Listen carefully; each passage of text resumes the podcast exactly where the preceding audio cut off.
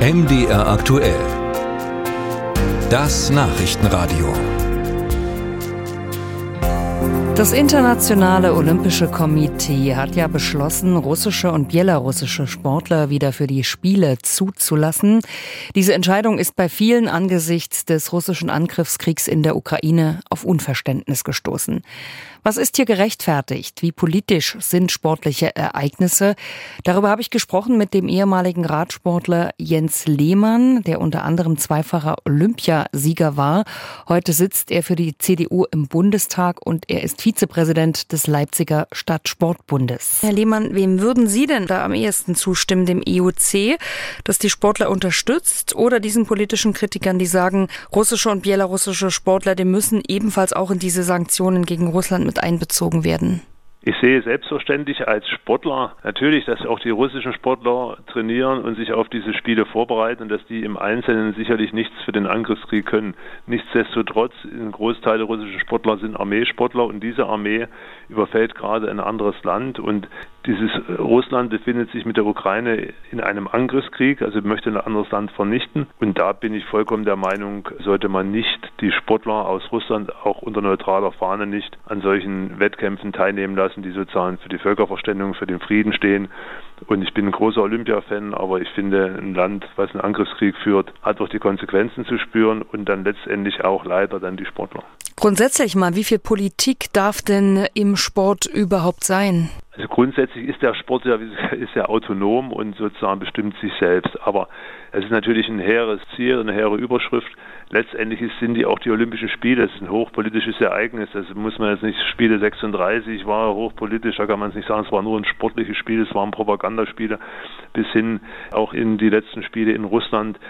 Oder natürlich möchte sich jede Olympiastadt und jeder Olympiabewerber mit seinen Spielen präsentieren und auch die Sportler, die die Erfolge errungen haben. Ich bin persönlich gegen Diplomaten in Trainingsanzug und ich bin auch dagegen, dass irgendwelche Staaten das vermarkten. Es wird aber trotzdem stattfinden.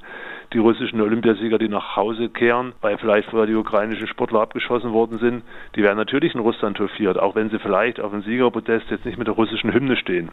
Und ich finde, dass sozusagen, dass man sagt, die Olympischen Spiele, der Sport grundsätzlich ist unpolitisch, finde ich eher in der heutigen Zeit spätestens doch eher ein bisschen für ein hehres Ziel. Sollte so sein, ist aber nicht so.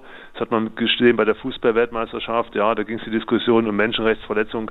Wenn wir aber darüber diskutieren, dass Menschenrechtsverletzungen, dass wir da schon nicht hinfahren, ja, oder dass man, dass man das nicht in Katar stattfinden lassen soll. Und dann ist ein Krieg, ein Angriffskrieg, das ist sozusagen noch drunter. Das, das lässt man einfach mal so durchgehen, da kann man Spiele machen.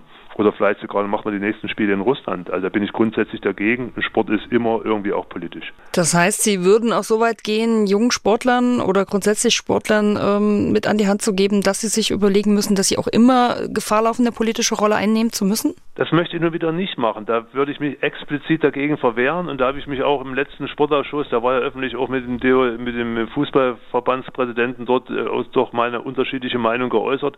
Ich finde es nicht, dass unsere Fußballnationalmannschaft beispielsweise in der Kabine sitzen muss vor einem Spiel und sich überlegen muss, was sie für ein Zeichen macht für Menschenrechte und für Weltfrieden und so weiter.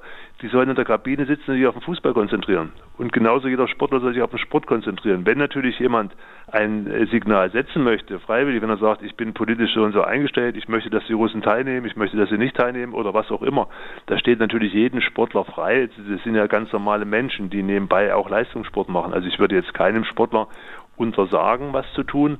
Ich würde ihn aber auch nicht animieren jetzt. Er soll sich auf seine Hauptaufgabe konzentrieren und das ist meiner Ansicht nach der Sport. Sie selbst sind ja als junger Sportler in den 80er Jahren, also 1980, haben Sie diesen Boykott in Moskau mitbekommen. Wie haben Sie das damals erlebt? Ja, für mich ist das in Moskau schon ein riesen Unverständnis gewesen. Da war ich relativ jung, 10, 11 Jahre, da ist es für mich noch komisch gewesen, aber auch, aber auch schon erlebt, dass es eine ganz schwerwiegende Sache ist.